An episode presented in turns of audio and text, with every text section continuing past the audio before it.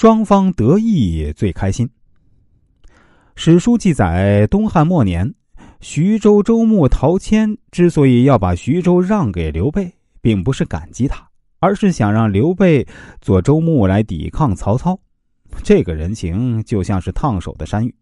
聪明人都知道，徐州向来都是军事重地，乃兵家必争。以刘备当时的力量，很难与这些诸侯抗衡。而在刘备看来，以他当时的影响力呢？也很难得到徐州百姓和州官的信任和拥护的。刘备尽管心里十分想得到徐州，好给四处漂泊的自己找一块立足之地，但他口头却百般推辞，以此先做个人情给陶谦，也给徐州的百姓和州官们一个人情。对于刘备来说呢，这个时候最重要的不是得到徐州，而是笼络百姓的心。他这个人情账算的却是恰到好处啊。就在此时呢，吕布已经攻破了附近的兖州，并且正在向濮阳进发。这对于正在攻打徐州的曹操来说呢，不是好事儿当务之急不是要继续攻打徐州，而是要赶紧收回兵，保卫自己的大本营。于是呢，曹操又顺水推舟给了刘备一个人情，接受了刘备的建议，退兵而去。可以说，曹操的这个人情也给的恰到好处。吕布勇猛异常，不得不严加防范，而这个人情让刘备解除了徐州之围。战事刚一停歇，陶谦就染病在床，连日没有起色。病危之际，陶谦把刘备请到徐州，再一次提出让他管理徐州。此时，刘备在徐州的影响力已经不像之前了。经过上次智得徐州一段，刘备已经深得民心。此时，如果接受徐州，一定会得到所有人的拥戴。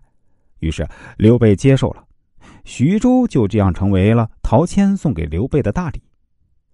陶谦以做人情账而保住徐州，刘备以人情账而获得一席之地，曹操以人情账而免除了后顾之忧。可见，他们都是懂得给人好处的人。周瑜在三国中扮演了重要的角色。说起他和鲁肃的关系，这其中也有一笔人情账。